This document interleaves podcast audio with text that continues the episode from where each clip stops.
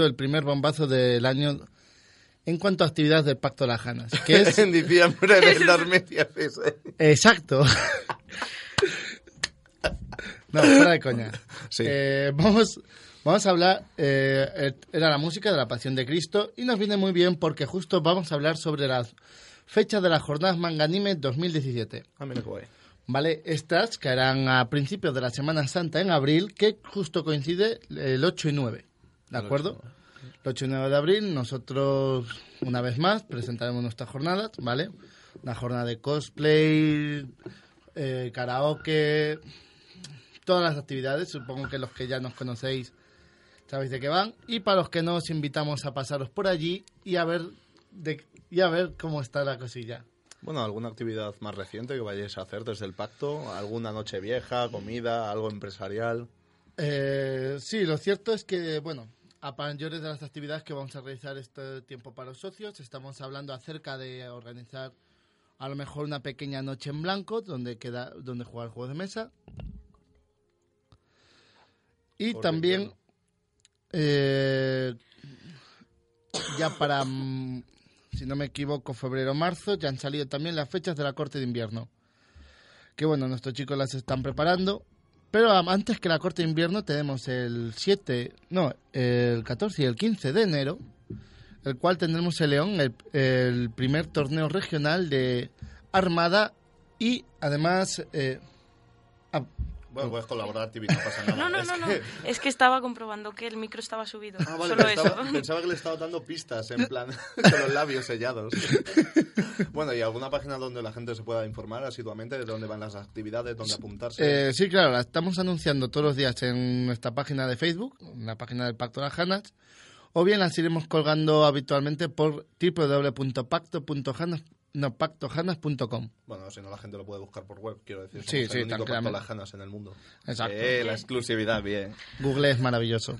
¿Alguna cosa más de novedades, actividades, algo que quieras anunciar para Eh, socios o no socios? No, la verdad, eh, según se vayan acercando las fechas, iremos ampliando la información, pero me parece guay ir ya advirtiéndolo, diciéndoselo, para que la gente se vaya guardando esos días. Vale, perfecto, gracias Rustu. Va a seguir con nosotros colaborando con, los- con las siguientes secciones, que de hecho, hablando de secciones, ¿qué tal, Tibi? Bien, bien, bien. La de hoy la, viene, la tienes preparadita, ¿eh? Sí, no. Bueno. Realmente no, pero bueno. ¿Quieres Está que- bien. ¿Quieres que te pongamos la cuña y empezamos? Venga, ¿por qué no? Venga. Sinceros católicos luchan contra el mal.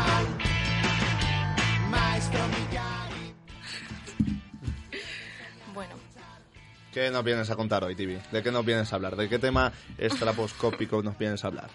pues la verdad es que al principio pensaba analizar una película, pero como soy así de desastre, no la he visto. Y el resto de películas que he visto de, de, de cine de serie B y serie Z, que es mayormente el que comento en esta sección, no las tenía suficientemente redactadas para, para hablar de ellas en un programa de radio. Así que se me ha ocurrido eh, esta mañana, cuando me he despertado muy tarde, eh, he pensado que igual estaría bien hablar de un tema diferente, ¿no? Que, el, la, que, es de, de qué es lo que más nos provee el cine de serie B y serie Z, de memes. Y echando, echando la vista para atrás he estado mirando lo- cuáles son los orígenes del término meme y la verdad es que me ha parecido extremadamente curioso. Así que he venido a comentar cu- cuál es la- el inicio de la terminología de meme y cuándo se empezó a utilizar en Internet y Oh. eso. O de hecho que meme en inglés no se pronuncia meme, es meme. Que es gracioso porque hay un tuit, de hecho, de arroba chavatorra, voy a, es que voy a nombrar aquí para que nadie se me eche encima, que es, meme es una palabra que o bien la pronuncias como un zopenco de mierda o la pronuncias como el típico poser de los cojones, meme o meme. me hace gracia. Bueno, el, el término meme es un término científico. Wow. no, no, no. Sí, sí, sí, yo también me, se me quedó esa cara cuando me enteré. Pero sí, resulta que es un término científico que acuñó el, que acuñó el doctor eh, Richard Dawkins en 1976 cuando escribió cuando escribió un libro de genética que se llamaba El gen egoísta. Es, eh, la verdad es que es un... A ver, el término mm, cuando lo acuñó viene a significar, es como una analogía de la genética. La genética sabemos que se transmite de unas generaciones Sí. a otras y tal, y lo que... Y lo que la lucha por la supervivencia o la selección natural y tal nos hace prevalecer ciertos genes y hace perder otros. Bueno, pues el término meme sería lo que sería lo mismo que el gen, pero a nivel cultural. O sea, la transmisión de ideas a lo largo de las generaciones, como ciertas ideas son propiciadas y ciertas ideas no son propiciadas. Es como la selección natural eh, De de, genética, genética de las ideas. Es, la verdad es que me pareció muy curioso. Al principio, pues como que no quedó muy claro y no fue hasta 1900, fue como un término muy abstracto que tenía más detractores que, eh, que gente a favor y no fue hasta 1999 con Susan Blackmore cuando el término se concretó más. Y habla un poco de eso, del el- lo que es el término de la meméntica y el meme es... las, el- tú tienes una idea en un momento concreto, la idea, o tú tienes una referencia cultural, tú tienes un, eh, un, yo qué sé, algo que te han enseñado en el colegio de estas cosas que aprendemos de siempre, una base cultural y la transmisión de esa base cultural es lo que se considera el meme. O sea, el- la conclusión del estudio, que es lo que más me ha gustado, es que absolutamente todo en lo que vivimos es meme. Sí, porque la verdad es que la gente lo asignaba sobre todo a dibujos, en plan de, ah, claro, eh, eh, creo que en España era Fusquencio, ¿no? El que empezaba con el fu y todas esas mierdas, lo típico de cuánto cabrón. Eh, sí, ese fue el nombre que se le puso a ese personaje, pero en un principio no tenía no tenía ningún tipo de nombre, eran simplemente viñetas. Sí, que me acuerdo que tú y yo una noche buscamos y nos estábamos despollando vivos. Eso hace cuántos años, pero estábamos buscándolas porque estábamos diciendo, joder, qué bueno, coño, que en internet hay más. Y estábamos buscándolo como imbéciles de mierda en plan de fu, no origin Sí, estábamos estábamos ahí en el comienzo, y luego, y luego se convirtió en cuánto cabrón y bueno. Sí, Pero la gente, y, y perdió la gracia. que la gente sobre todo lo ponía en plan de pues las imágenes de cuánto cabrón, la trollface, el eh, it's something, un montón de imágenes estúpidas, los típicos parapetos de personajes, pues claro, la gente lo asignaba a eso, pero los memes son más bien como desde hace años, Sí. tipo Julio Iglesias, follando, esas cosas, sí, No, la verdad es que me pareció curioso y, y que haya, sobre todo que haya un estudio científico sobre esto y, y que el término haya desvariado tanto, ¿no? Hay un montón de términos de todas maneras, os, os- eh, ya hablaré igual en otros programas de ellos, pero hay un montón de términos que actualmente utiliza Internet para referirse a corrientes culturales que están cogidos de cosas científicas. Feminismo. Bueno, está bien.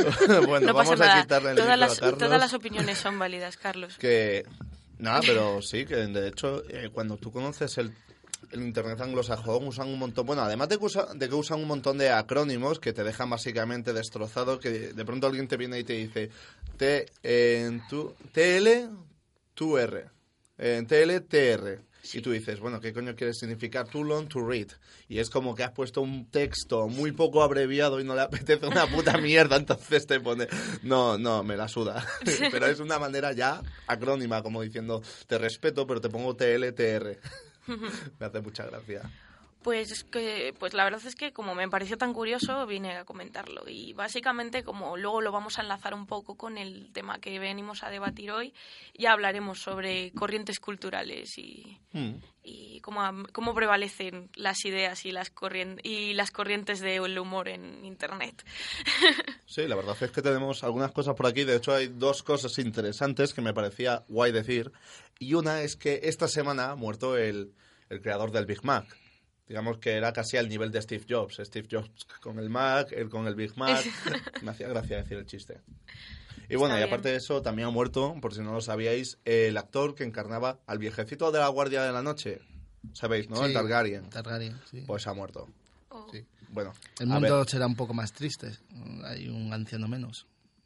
Bueno, yo iba a decir simplemente que viendo que la última muerte de la Guardia de la Noche, famoso, resucitó en la siguiente temporada, habrá que esperar. Me hacía gracia también. lo Ay, qué, qué buenas fechas, lanza- qué buenas fechas para que un hombre mayor se muera, ¿verdad? Ya la Fox, Ay. la Fox ya está haciendo la de los tres fantasmas del futuro, el pasado y el presente, adaptación con el tipo del muro. El del pasado. Ah, canción de fuego y, viento y hielo era mucho mejor. El del presente no está mal, el del futuro se está yendo de guion. bueno, Y aparte de eso, de esas dos muertes, para sacar un poco del tema del meme, de muertes, de, de las colaboraciones de aquí de, de León, vamos a irnos a Barcelona, porque en Barcelona, de hecho, por si no lo sabíais, está ahora mismo eh, la competición de League of Legends, el All Stars, que compiten equipos de aquí de Europa con equipos asiáticos. No sé si tenéis alguna idea o... No soporto el LOL, lo siento. Vale. No me La- gusta nada. Creo que hace dos semanas dijimos que era una puta mierda. Sí, sí, confirmo, confirmo. Pero una cosa curiosa que además de que es un fenómeno cultural, básicamente para la gente joven, esto es el Barcelona del 92. Me hace mucha gracia compararlo con eso. Ahí Freddie Mercury cantando. Pues bueno, eh, está siendo un espectáculo brutal. Eh, han asociado un montón de gente del mismo del mismo aspecto, cosplayers, eh, Asiáticos. asiáticos, casters, que para quien no lo conozca, un caster es una persona, un comentarista del eSports, el eSports obviamente de deporte online. Y entre ellos, uno de los que está consiguiendo, yo creo que la persona que está consiguiendo más notoriedad, y básicamente porque se lo merece bastante, no sé si lo conocéis, eBay, o sea, Ibai, perdón, eBay, la página de compras. No, Ibai. Ibai es un chico vasco que es un comentarista de eSports bastante conocido. Es, eh, la referencia es Andrés Montes comentando el LOL. ¿Qué os parece? Maravilloso. ¿Te dan ganas de verlo o no? ¿Quién es Andrés Montes? ¿Qué?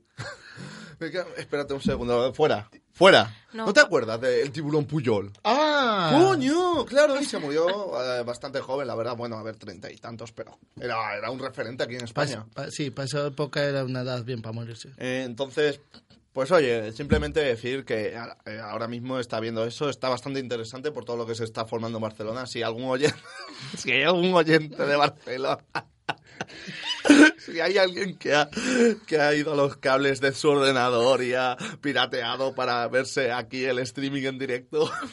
Y te preguntas, oh, ¿qué está pasando en Barcelona? Porque no tienen ni idea. Es, una, es un público muy específico, pero hay que ir a por él. Pues esa persona que sepa que es por este motivo. Está bastante bien. Y eso, simplemente aplaudir a Ibai porque de verdad es una persona increíble.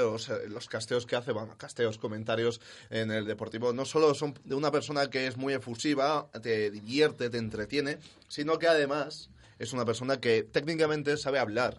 Sabe, sabe lo que va a ser la composición del equipo, sabe apostar hacia los cambios que van a hacer, sabe hablarte de qué está pasando en la teamfight y cuando se le va la flapa es bastante divertido. Es una persona que te puede comentar uno contra uno sin hacerte ninguna referencia a las habilidades, simplemente, simplemente hablando el gato y el ratón. ¿Estamos hablando de que podrían ser el larguero tranquilamente? Larguero. Sí, un comentarista de larguero. Un comentarista de larguero, ¿qué es eso? Ah, bien. Ahora has quedado tú mal, perfecto. Pues nada, es un programa que hacen exactamente igual. Se les va la flapa y hablan de todo menos de fútbol. Ah, pero es de fútbol. Sí, en teoría. A ver, sí. Nosotros seguíamos la- hablando del LOL, creo. No, pero sí, que Sí. de pronto empieza a hablarte de... Es que, a ver, a mí personalmente, con todo lo que se está formando, cada vez me está pareciendo más el LOL el deporte de tontos, de masas. ¿Sabes? Que es, es del populacho. Claro. ¿Sabes? Pues nada, hemos perdido Como oyente fútbol. de Barcelona. Muchas gracias. se acaba de ir. Bueno, esto, este va a ser el respeto que se me tiene y que yo soy challenge en el LOL, Nadie se está metiendo con el LOL explícitamente aquí.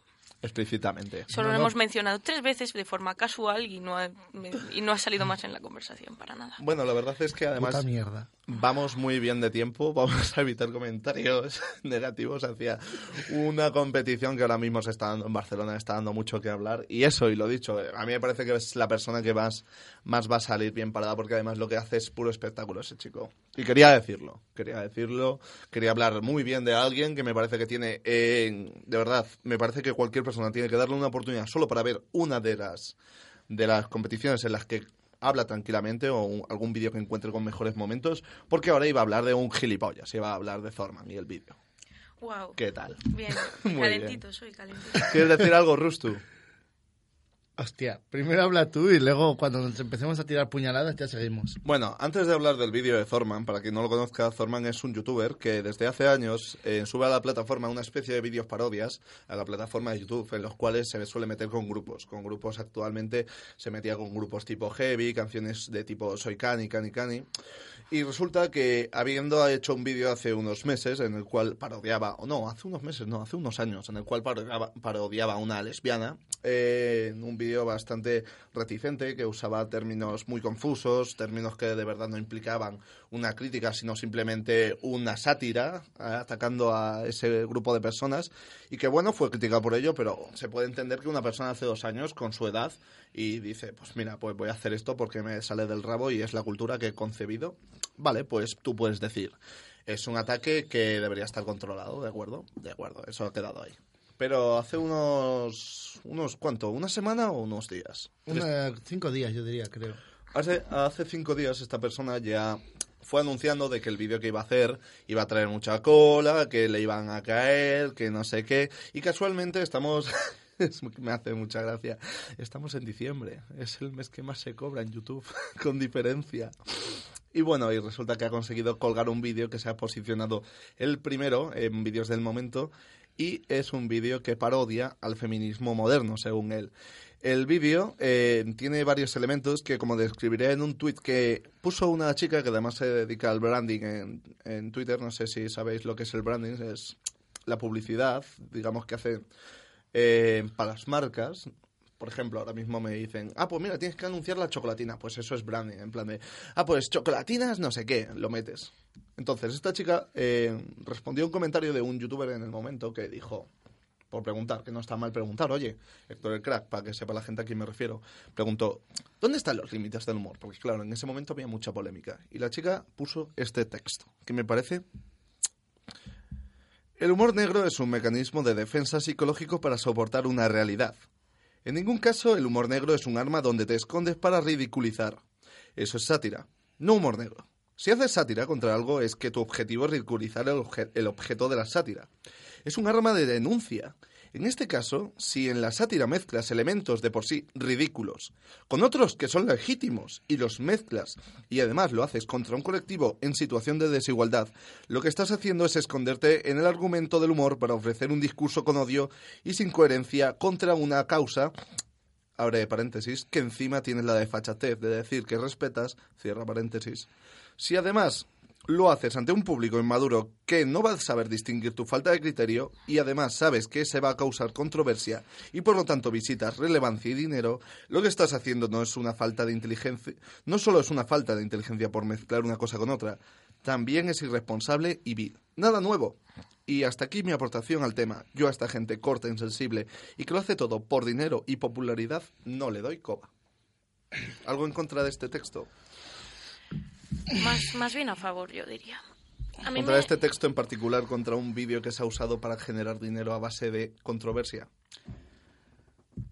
Mm, yo iba a decir, estoy a favor del texto, porque es una opinión, pero Entonces, creo que estoy en contra de lo que defiende. O sea, ¿en qué caso me expongo? Ahora mismo, mm, creo que el feminismo está... ahora mismo no, en el caso de Vale. Ferman es el texto, no lo puedes sacar de ahí. Vale, en el caso de Sorman. Él lo puede producir. O sea, no tengo nada que decir entonces, en el caso de Sorman. Él tuvo una opinión, esta chica tiene otra, ambas son totalmente respetables. No, Sí, no. sí. No es una opinión, es una sátira que se está riendo para generar dinero, para conseguir un objetivo vil y despreciable que es usar el humor como excusa para una opinión que encima está tal cual. Es que está cimentada en un tío que tiene un canal que se llama Experto en Igualdad. Es un foro cochero que se dedica a subir Vale, vídeos pero, joder. hablando de las feminazis. Yo de Zorman también he visto un montón de vídeos. He visto los vídeos de los frikis. Pero sabes que, por ejemplo, los vídeos de los frikis no tienen ni de coña la misma, la misma parodia. El problema, el problema, Rustu, es que no es lo mismo hacer un vídeo de una tribu urbana, que una tribu urbana no deja de ser una corriente social, que de una lucha reivindicativa, que no es para nada lo, mismo que una corriente social. Una corriente social pues, es un tipo de moda, un, yo qué sé, un, patrón concreto de comportamiento de la, de la mayor parte de la gente, tal, pero el feminismo, al igual que otro tipo de luchas sociales, como la lucha contra el racismo o luchas así, eh, son reivindicaciones. O sea, son reivindicaciones de minorías sobre mayorías que son luchas, son luchas por desigualdad a fin de cuentas. Entonces, no tienen el mismo peso y relevancia que podría tener hacer una crítica de una tribu urbana. Porque, a fin de cuentas, ¿cuál es el problema? Que si tú haces una crítica sobre eso, habiendo hecho todas esas críticas, estás reduciendo el feminismo como si fuera una tribu urbana, como si fuera una moda, ¿sabes? Y le quitas toda la, le quitas toda la importancia que tiene detrás, todo, el- todo el- el- lo que es el- de verdad el argumento de peso sobre ello, ¿sabes? Y de hecho, eh, por cierto, decir que este texto es que me parece maravilloso. O sea, el texto es de una chica llamada Coin Samsa, ¿vale? Y bueno, le- leo la biografía, que es desarrolla proyectos en el ámbito de YouTube, sobre todo en aquellos donde impliquen branding y el diseño. Maravilloso. Yo te digo que, personalmente, yo como defensor de, la- de los límites de... Bueno, de que en el humor no debería haber límites, ni en la sátira, él ha hecho, mientras él haya hecho esto, estando dentro de un personaje, lo siento, pero no lo el veo... problema es que no es un personaje. El problema de la parodia es cuando la exageración y lo ridículo que estás diciendo es lo que defiendes. Pero eso ya se, pero eso ya se lleva... Una cosa es que lo defienda y otra cosa es que lo use para ganar dinero. Pero lo que viene siendo la de hace... Ya lleva existiendo siglos. Te recuerdo cuando... ¿El qué? Mm, se pronunciaba así, ¿no? Hiper, ah, hipérbole, perdona.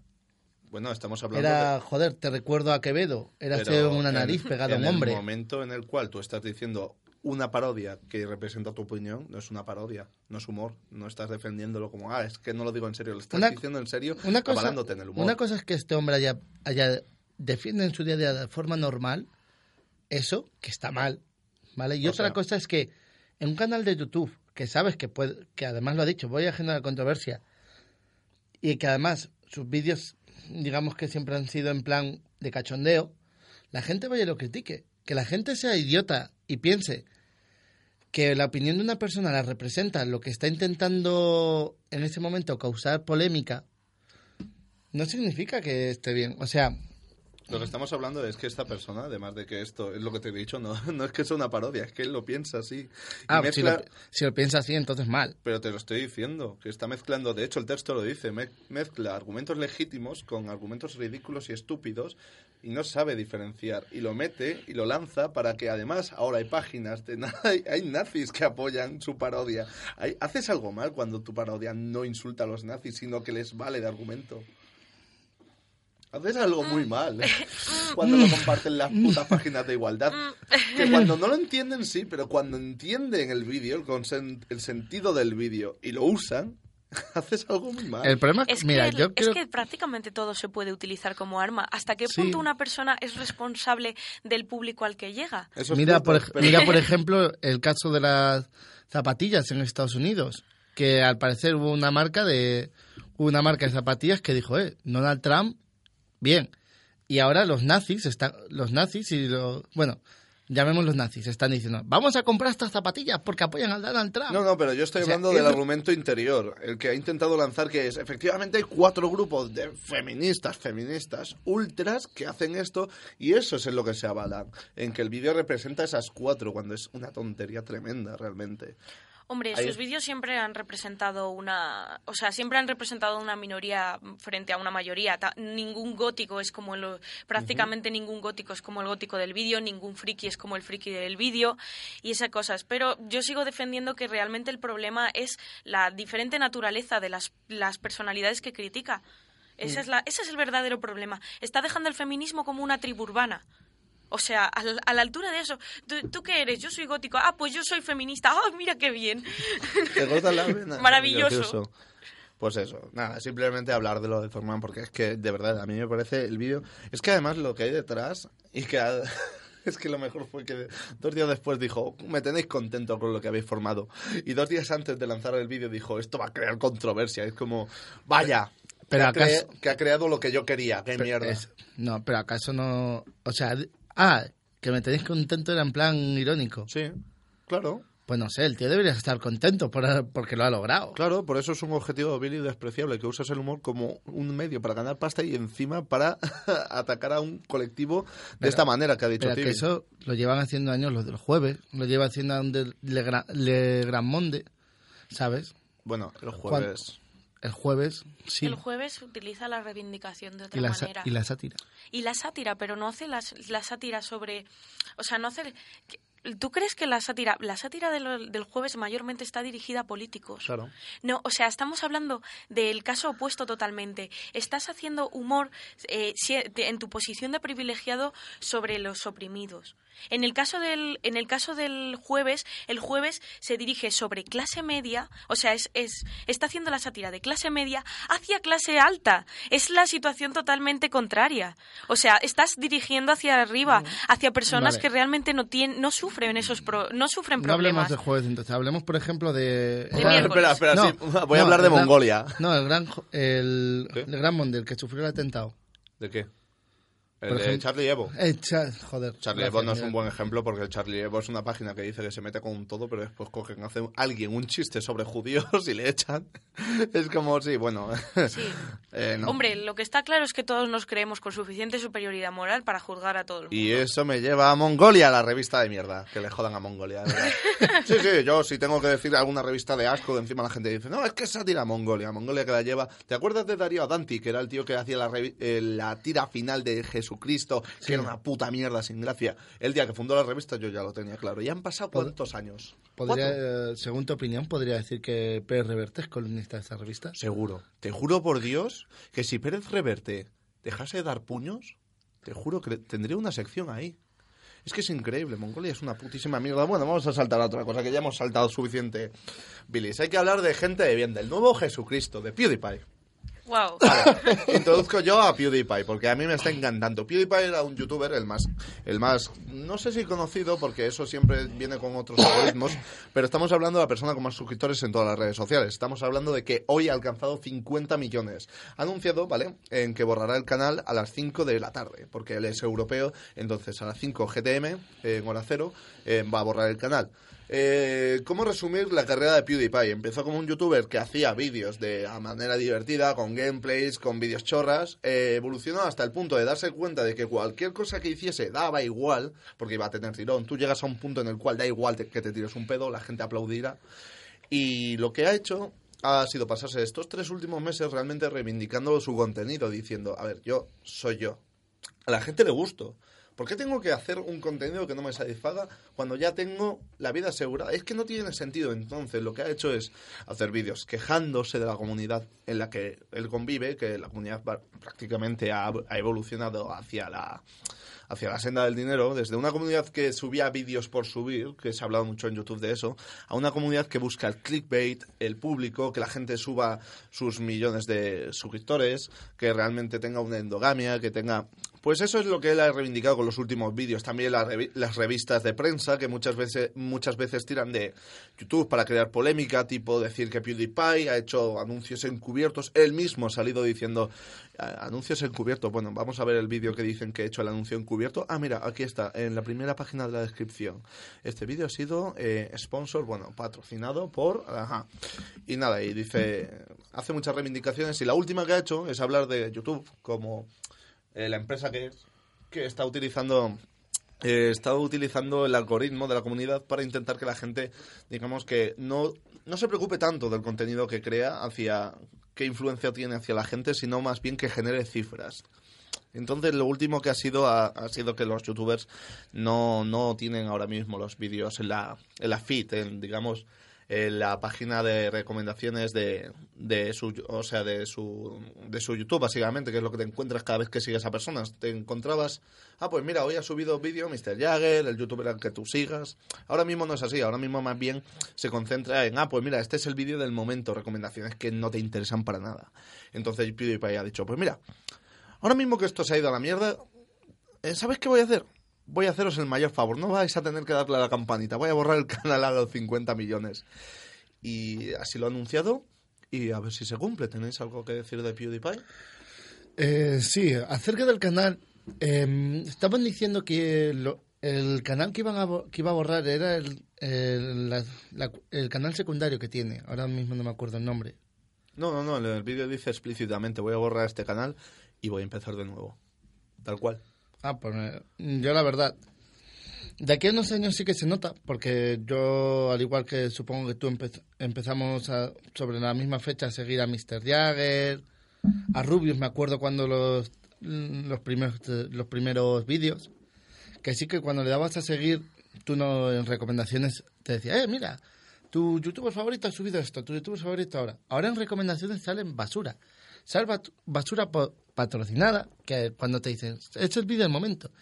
Es el vídeo del momento de la canción, es el vídeo del momento de la película, es el vídeo del momento del artista ese que no tiene nada que ver contigo, pero que sin embargo, ah, es el momento para millones de personas que no tienen la misma opinión que tú. Y te lo tienes que tragar ahí, en lugar de ver lo que te interesa. ¿Por qué? Porque a lo mejor han pagado más que ese youtuber. Sinceramente, para mí, YouTube como plataforma para ver lo que me interesaba, a no ser que lo vaya yo a buscar, ya me ha perdido totalmente la gracia. YouTube, YouTube. Yo no sé. eh, Yo lle- llevo semanas dándole vueltas a si YouTube realmente estaba planeando que sucediera esto. O sea, quiero decir, YouTube realmente pensó en algún momento que iba a servir de soporte para contenido de blogs, para contenido de, de, de humor, para series, series de YouTube y cosas así. No sé si realmente la empresa pensaba en esto. No, sí, dice- sí. Bueno, perdón, es que de hecho con PewDiePie empezó YouTube Red, es una... No, yo estoy hablando de antes. Estoy hablando de cuando YouTube Ah, perdón. empezó y eran vídeos de caídas y videoclips de música m- ochentera y noventera. ¿Sabes quién lo pensó? ¿Sabes qui- quién pensó en hacer eso? Vimeo. ¿Dónde está Vimeo? está muerto. Bueno, perdón. Bueno, pues eso, que cuando YouTube realmente empezó era todos los vídeos prácticamente, yo no recuerdo que hubiera muchos bloggers ni hubiera mucha gente. No fue hasta casi un año, dos años después de que naciera YouTube cuando este tipo de cosas empezaron a, a subirse a la red. Entonces, yo no sé si realmente la compañía en principio, a ver si es cierto que deberían quizás cambiar su política porque oye las, las corrientes están cambiando las el contenido que eh, al principio tenía YouTube ya no es el mismo evidentemente ahora se utiliza como plataforma como se utilizan pues como al principio Blogspot como se utiliza eh, plataforma para crear textos eh, para en este caso para crear vídeos y programas. Y, y yo la verdad es que no sé si la, de- la empresa debería tener una política al respecto porque no creo que la empresa previera esto en un primer momento, ¿sabes? Es como si yo ahora... eh, hay muchas cosas que en Internet precisamente no se pueden prever. Eh, yo Es como si yo ahora creo una, una mm, página para subir música y resulta que la gente empieza a utilizarla, por ejemplo, para si tengo si tengo una duración de 40 minutos para hacer programas de Radio Express. No, no, Yo he ASMR. eso. Vale, también, por ejemplo, No, vale, ASMR. ¿vale? No, no, que yo quiero el ASMR, a mí me gusta. Sí, pues imagínate que yo creo para subir, que la música que desarrolla la gente la suba, o para subir, mm, eso, para subir música antigua o lo que sea, y de, repente la gente empieza a hacer eso. ¿Estaba en mis planes? ¿Yo había creado la página con esa intención? No, pero la gente es así. O sea, la Pero- gente no va a hacer lo que tú esperas. Pero a ver... Y cuando cu- dices y cuando dices lo de que, que el, el problema de YouTube es que solo mira las cifras, YouTube es una empresa, Claro. no deja de ser una empresa. Obviamente. Entonces, no lo sé hasta qué punto. A ver si quizás es poco ético o quizás es. Claro, es que estamos Es- hablando de empresas que mueven redes sociales. Facebook, por ejemplo, pasó con el tema de, de que se subían fotos en las cuales se veía un pezón y de pronto ya censuraban. Y después la gente denunciaba páginas de, de pelea de perros. Peleas de perros. Y YouTube decía, bueno, esta página no es ofensiva, ¿sabes? Pero es que las pelas de perros no hay pezones. Son Sí, de perros. Son seis. No, son de perros. Ya. No, po- no son peleas de perras. A veces se cuela una. Wow. Ah. Pero igualmente, eso. Fatal, aparte, fatal. aparte la broma, pues nada, eso. Que no censuraban páginas de peleas de perros que son horribles. O sea, Sí, no sé, yo, yo es que creo que YouTube es, es empresa, actúa como empresa. Joder, pasa lo mismo que con el vídeo de Thorman. Voy a crear un vídeo para crear polémica, luego no te eches a la cabeza porque creas polémica, Mm. Eh, ¿sabes? ¿Sabes qué podríamos hablar ya que estamos con el cambio YouTube y todo esto? YouTube Rewind, ¿lo habéis visto? ¿No? no, yo no lo he visto. Vale, en el YouTube Rewind de este año lo que ha pasado es que obviamente los medios de producción cada vez aumentan porque YouTube está moviendo más cifras. ¿Qué es lo que ocurre? Que ahora mismo, si lo vieseis, eh, identificaríais solo el 5% de los colaboradores del vídeo. Eso es lo que significa que hay una cantidad de youtubers enorme que no conocéis. ¿Por qué motivo es esto? Bueno, yo lo he aclarado muy simple. YouTube, como cada año va, aumentando la cifra, ya casi todo el mundo tiene Internet. Un 40% de la población mundial, o un 60%, no lo sé, tiene conexión a Internet, o sea, están en el mundo. Quizá un 20% en Fotolog, quién sabe lo que se ha perdido. Pero bueno, estamos hablando de eso, de que realmente ya casi todo el mundo se está interconectando. Entonces, eh, nosotros, los que usábamos Internet hace años, éramos, digamos, una, ma- una minoría del mundo real. Que sería lo que pasa con Forocoches, es una minoría dentro del mundo real. ¿Qué pasa? Que cuando... O eso queremos pensar. Imagínate que todo el mundo. se- Buen golpe. Imagínate que ahora mismo todo el mundo nos metemos en esa página. ¿Qué ocurre? Pues claro, que esa gente, obviamente, era la que estaba primero y era la que más visibilidad tenía. Pero poco a poco eh, está, está metiéndose más gente. En YouTube antes eran 10, ahora son 100. Entonces, estamos hablando que los creadores de contenido igual, igual eh, tenían a 10 personas viéndoles, ahora tienen a 40, pero hay 60 que no les gusta ese creador de contenido. Entonces, ¿qué pasa? Esos 60 están usando Internet y de pronto llega alguien que les nutre del contenido que ellos quieren, el contenido que estaban buscando y que antes no había nadie para suplir. Entonces aparecen estos youtubers de moda, de blogs, instagramers, un montón de gente que hasta entonces no había tenido público, lo adquiere porque conecta con esta gente que obviamente no está hecha para Internet, pero ha conseguido que haya gente en Internet hecha para ellos. Responden a una necesidad y de ello que tengan público y obviamente YouTube como es una empresa, se hace el rewind, mete a gente con cifras y obviamente casi el 90%, 95% de las personas que están ahí no lo vas a conocer. ¿Por qué? Por eso. Porque hay coreanos. Maravilloso. Sí, y yo- claro, hasta que nos lleguen, Sí, yo, para mí YouTube es como el porno, veo lo que quiero. bueno, pues ahí está el rewind. Y no sé, a ver, eh, nos queda un tema, además, que es Y a bonito. veces no hace falta terminar el vídeo. Eh, ah, bueno, ¡Te la metieron! good point. Eh, que, por cierto, nos queda un cuarto de hora y podemos dedicarlo a hablar que por la mañana se ha dado la noticia de que se han puesto a la venta las entradas de Guns N' Roses. No sé si conocéis el grupo, es nuevo, eh, creo que intentan plagiar a los One Direction. Bueno, ¿Cómo, cómo? Los Gunan Roses. Sí, los Guns N' Roses, eso, Guns N' Roses. Por el momento pensaba que eran unas gominolas o algo. Sí, sí, no. The New Friends. Esto-. Las, ¿Cómo? las gumi de Frozen. ¿Cómo se, no- cómo- cómo se nota que es el póster que es el póster este de meme, eh, meme? Eh, meme. ¿Tú qué dices? ¿Meme o dices meme? Ay, yo, yo digo mátame. Eh, que eso, que se han puesto a la venta las entradas y en 24 minutos por web se han agotado. Se han agotado en 24 minutos. No solo eso, sino que, bueno, resulta que ya hay aclaraciones de qué está pasando. Y es que la página, eh, creo que era, un segundo que la tengo apuntada justo por aquí, Viagogo, que es una página de reventas, las entradas que estaban a 65 euros ahora han aparecido a 200 euros. Entradas. Sí. Que bueno, esto es muy curioso porque Isaac Corrales, ¿vale? Isaac F. Corrales, que es, un, es una persona de, de Oviedo, influencer, supongo que es el término correcto, a la que yo sigo, ha puesto vía Twitter que es muy curioso que esto pase cuando hace dos meses Facua denunció a la página Ticketmaster por vender entradas directamente antes de que se pudiesen agotar a esta página de Viagogo sabiendo lo que hacen con ellas. De exactamente el artista era Bruno Mars. Entonces es curioso, ¿no? Que se relacionen estas dos cositas, una demanda de Facua con que se hayan agotado las entradas y ahora está en Viagogo. No sé qué pensáis. Que aquí en España, como no tenemos un auténtico defensor de los intereses de los usuarios, las Con empresas... la OCU. Pero bueno, está O bien, Forocoches. continúa. Hola. Si las, pa- si las empresas pueden hacer eso es porque se les permite. Bueno, porque ellos no tienen Porque más poder, les- pero lo- ellos hacen todo lo que pueden, de hecho. La mayoría de las denuncias por parte de los usuarios se tramitan por la OCU. Mm. Organización No, del Consumidor. A ver, no hablo de las organizaciones, hablo de las empresas. O sea, cuando una empresa puede hacer esa misma maniobra para perjudicar a los usuarios, porque al fin y al cabo están perjudicando, están perjudicando a- a la gente que quiere ir a verlo, que tiene ilusión y en vez de por pagar 65 tiene que pagar 200. Ya, pero se está diciendo eso, que se tramita la denuncia porque hay Por un la defensor real. Sí, que, que sí que hay un puede, defensor. que puede haber un defensor, pero Que, que, hay un defensor, ya está. O que sea, sí, pero que ahora tiene muy continúa a partir que- de otro que punto. tiene muy poco poder contra esas empresas. Bueno, eso es otra cosa. Vaya. Dios Pues eso- mío, te acabas de enterar de cómo funciona el siglo XXI. Gracias, Joder, Carlos. pues eso es lo que estoy, eso es lo que estoy diciendo. No, Estoy- dijiste que no había un defensor real, lo hay. Joder, pero que no tiene... Te voy a que crucificar. no tiene suficiente poder. Vaya, sí, no, no, en serio, esto es muy hermoso. Ay. No es- Y yo soy la que lleva la camiseta de los 90. Va. Pues sí, que todos al marxismo. Eh, de hecho, vi a una niña que iba al colegio con un martillo. Estaba deseando que hubiese un camarada en el colegio con una hoz y lo juntasen en plan de Give me the power. ya está. Y era eso lo que tenía que... Tú, y- eh, Tibi, ¿qué quieres decir de esto? Nada.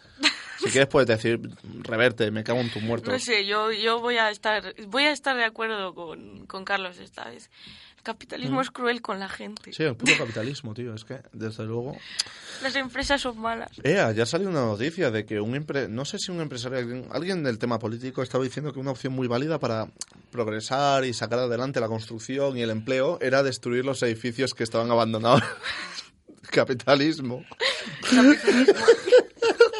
Que no me dais suelo, no pasa nada, destruiremos estos edificios. Es un modelo de es Yo- un modelo de economía ¿Tú, sostenible. tú no sabes en Madrid la cantidad de edificios abandonados que no habita nadie. El Sí. Museo del Prado, ahí no vive ni Dios. ¿Mm? Mm, ¿Es verdad? Buen intento. ¿Es verdad? está Bueno, eh, un sitio en el cual no vive ni Dios por suerte ahora mismo, la sede de Hogar Social Madrid, que les desahuciaron. bueno, O el locutorio de XFM. Oh, es verdad. Eh, y además, eh, con esto que... Ah, sí, por ejemplo, hablando del meme, hay uno que me hace mucha gracia especialmente, que es un hombre criticando las trampas. Por ejemplo, la, la planta carnívora, ¿vale? Diciendo, ¿cómo las moscas son tan estúpidas de volar hacia adentro de la planta? La trampa para osos, ¿cómo son tan estúpidos de pisarla? Si es que se ve. La trampa para mosquitos, si es que alumbra, se le ve, joder. Y luego en internet diciendo, el capitalismo qué bien funciona. Yeah. Yeah. y bueno. Eh, Creo que los últimos 15 minutos deberíamos quizás dedicarlos a tu sección. Porque creo que nos traes un libro hoy, ¿no? no, voy a dejarlo ahí, que le jodan, tal Ah, cual. vale, bien, Como- maravilloso. Es que no me hace ilusión ser presentador y decir, un paso a rol. No, nada, toma por culo, tengo una Eh, noticia mejor. Lo hago yo si quieres. No, no te preocupes, si lo vamos a dejar ahí tal cual. Hoy no Vale. quiero hacer libre y punto, no pasa nada. No pasa nada, Eh, tampoco he querido yo hacer cine. Hoy es un día diferente. Hoy, hoy matáis a la cultura, ¿verdad? Hoy al final ponemos el himno de la Unión Soviética como manda. BH, BH1 hace unos días diciendo, bueno, a saber cómo os va. Y yo diciendo, bueno, la última vez hablamos de Hitler, aquí se cumple el- un, un fundamento de la comedia. Si das para un lado, das para el otro. Si ayer pusimos a Hitler, hoy ponemos a Stalin. Bueno, una última cosa que me ha gustado mucho, que me ha hecho mucha gracia. Lo he escuchado en la radio y lo he apuntado como he podido. Eh, Mick Jagger, ¿vale? Ayer eh, nació su octavo hijo. Octavo hijo de Mick Jagger. Eh, la chica tenía unos 20, unos veintitantos años. Él tiene 70. ¿Cómo os quedáis? Bien, a ver, supongo que si ha, si ha sido capaz de producir una bebida tan poderosa, pues podrá tener una cantidad de hijos tan numerosos. ¿Qué opinas, Stevie? No sé, me acaba, me, me acaba de matar por dentro. Yo- No sé, que... Wow. Sí, sí. Además, a mí me ha hecho mucha gracia que en la radio lo que han dicho, el comentario que ha salido a raíz de la noticia ha Pues sido... que ya ha nacido el elegido, ¿no? Porque era el octavo. eso. La noticia la han subrayado diciendo, ¡buah, qué energía tiene Mick Jagger eh, a sus 70 años! Yo lo que, lo que he pensado es, está desesperado. o sea, está, este hombre no ha llegado un momento en el cual diga, vale, ya se me ha pasado, tengo que dejarlo. No, porque además ahora mismo no está ni con la veinteañera, está con una chica de 32 años. Este, eh, o sea, él no ha pasado la fase de adolescente, sigue ahí y sigue seguramente follando como él puede, diciendo, no, esta vez no voy, voy a seguir dándolo todo, voy a morir joven. Y no ha muerto joven, es Lo- el problema. Lo bueno es que la cuña ya la tiene, ¿no? Do you meet Jagger? Y- para entrarle a las tías y tal. ¿Cómo conocí a vuestra madre? ¿Do you meet Jagger? y te viene con una bebida de mierda. Bueno, su nombre lo indica, es un cazador. Es un cazador portentoso, por favor. Pues bueno, vamos a revisar simplemente lo que hemos tenido. Hoy hemos Y tenido... además protagoniza una serie de anime, ¿Cuál? Attack of the Titan. Wow. O... Vamos a hacer un minuto de silencio. Ahora mismo Julio Iglesias le está dando un follow. Minuto de... de hecho, estaba pensando esta mañana sobre el tema de los muertos, hacer un minuto de silencio, pero es una gilipollez, ¿no? Porque si al principio del, pro- del programa... Ojo. Ah, es mejor, podemos hacer algo mejor, hacer un minuto de ASMR y respirar todos muy cerca del micro. No, pero sí, sí, lo estaba pensando porque es una gilipollez hacer un minuto de silencio en la radio porque es como... Alguien sintoniza, las dos personas que nos sintonizan lo ponen y de pronto, bueno, pues hoy no habrá programa. Eso todo por el respeto que hemos tenido a los muertos. Aquí ¿Veis? no se respeta. Hemos, tenemos que empezar a conseguir canciones de fondo en plan de... Como, como los payasos de la tele cuando hacemos estas cosas en plan de... Che, cha, cha, cha, para que se vea que no hablamos en serio. Porque si no solo son nuestras voces Pues desvariando. entonces, el programa de principio a fin. Centralita, Sí, hoy nos puedes poner fanfarrias al final. Si pones fanfarrias, doy No. unos 50 segundos. A ver. de la Unión Soviética. No, pero escuchad. ¿cómo lo hacemos en orden? ¿Fanfarria, después himno o himno? Parece una gilipollas, pero no lo es. Porque hay que reivindicar primero el cachondeo y después el comunismo. Bueno, ahí lo tenemos. De fondo, perfecto, acompañándonos. Recordamos que el, pro- el Hanasilun no se posiciona políticamente en ninguno de sus programas. Bueno, sí, a favor del PP, que es el que gobierna el Leo. Pepe, lo estás haciendo de Pepe madre. Y bueno, y ahora vamos a... ¿Nos puedes poner la fanfarria? de- Creo, ¿cómo, ¿Cómo es? ¿Fanfarria? Tú, tú, fanfarrias. tal Fanfarrias, cual. tal cual, de fondo ahí para... dura creo que 50 segundos o así, pero es maravilloso. Sí, sí, que lo ponga en bucle. Ahora YouTube tiene una, tiene una opción en bucle, que parece una gilipollas, pero para gente como yo... ¿No la tenía ya? Eh, no, a ver, tenías que entrar en páginas eh, de tipo bucle en YouTube y todo eso. Ahora No, basta con que le des clic derecho. Sí, a ver, fue Ah, hace un vale. mes, pero claro, hace un mes para mí es ayer. Eh, tal cual. Y nada, ahora es poniéndole en el vídeo clic derecho y, dando, y dándole a bucle. Así que muy guay, la Ah, verdad. pues a mí me viene genial, porque ¿os acordáis de esos vídeos de dos segundos que no te acorda, no te podías linkear y ya te estaba pasando el siguiente y tú, mierda, Oh. me cago en mi puta vida? Sí. Pues así. Dios, es que. De hecho, Twitter ayer hizo una cosa muy loca que fue eliminar las, los arrobas que tienes en las conversaciones, los quitó durante cosa de una hora. Y lo que pasó es que no cuando hace esto Twitter sin avisar, la gente se vuelve loca. Yo, entre otras personas, en plan, de no sabía distinguir si estaba leyendo un tuit normal o una conversación entre dos personas. Entonces estaba dando like a lo loco. Y claro, yo lo estaba comentando en plan de, ay, Dios mío, ay, Dios mío. A la hora volvió a la normalidad. Y yo lo comenté en plan de, joder, pues Twitter ha vuelto a la normalidad, ¿no? Y la gente, ¿cómo que la normalidad? ¿Qué ha pasado? Y no había sacado captura. Entonces estaba definiendo como un loco en plan de, es que quitaron a la ropa y entonces eh, el mundo subió en caos y fue una mierda. Y la gente me estaba mirando mal. ¿Estás seguro que no fue una pesadilla? Que no, que no, que tengo, de hecho, guardó un guardó una captura desahogada, que es una, es una chica maravillosa, para quien no la conozca, el canal de YouTube se llama igual y tiene una voz preciosa. Y sacó captura Eh. porque ya hace estas cosas. ¿No crees que estás haciendo publicidad encubierta? No, ¿qué va? Publicidad encubierta es cuando, es cuando no digo la disimularlo. ¿O cuando lo haces encima de un barco? Muy bien, muy bien, muy bien. Muy bien. Fanfarrias, porfa, de fondo. ¿Fanfarrias? A ver cómo suenan esas fanfarrias. Muy bien, en bucle. Y un poco, un poco bajita porque podamos seguir hablando. ¡Y llegó la hora de meter a los muertos! ¿Qué tal estás, Rita?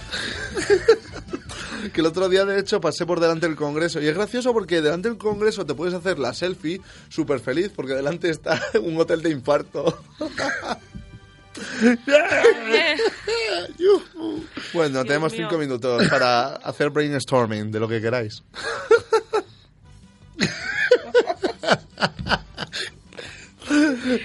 Yo yo solo espero que ahora mismo haya gente enviándole una grabación de audio a BH diciendo, mira lo que está sonando en la radio. Y el himno de la Unión Soviética. La semana que viene BH en solitario. Llega BH media hora antes y cierra por dentro. Ponlo, Ramón, pon el audio. Pone grabaciones nuestras cuando no hacíamos estas cosas. Bueno, Rolder, ¿qué tal? Bueno, el primer programa lo corta para que no se note que es la grabación. Bien, Rolier, muchas gracias por estar aquí. Bueno, seguimos en el programa aquí en el Pacto de las Ganas. Estamos en el cuarto, ¿no? Este Qué ya es el guay. cuarto. Sí. Eh, enhorabuena a todos. Ya llevamos cuatro y aún no nos han entrado los SWAT. ¿Qué? Vamos a ver, yo puedo, yo creo que puedo sacar un tema Sí, que a todos nos interesa estando donde estamos, ¿vale?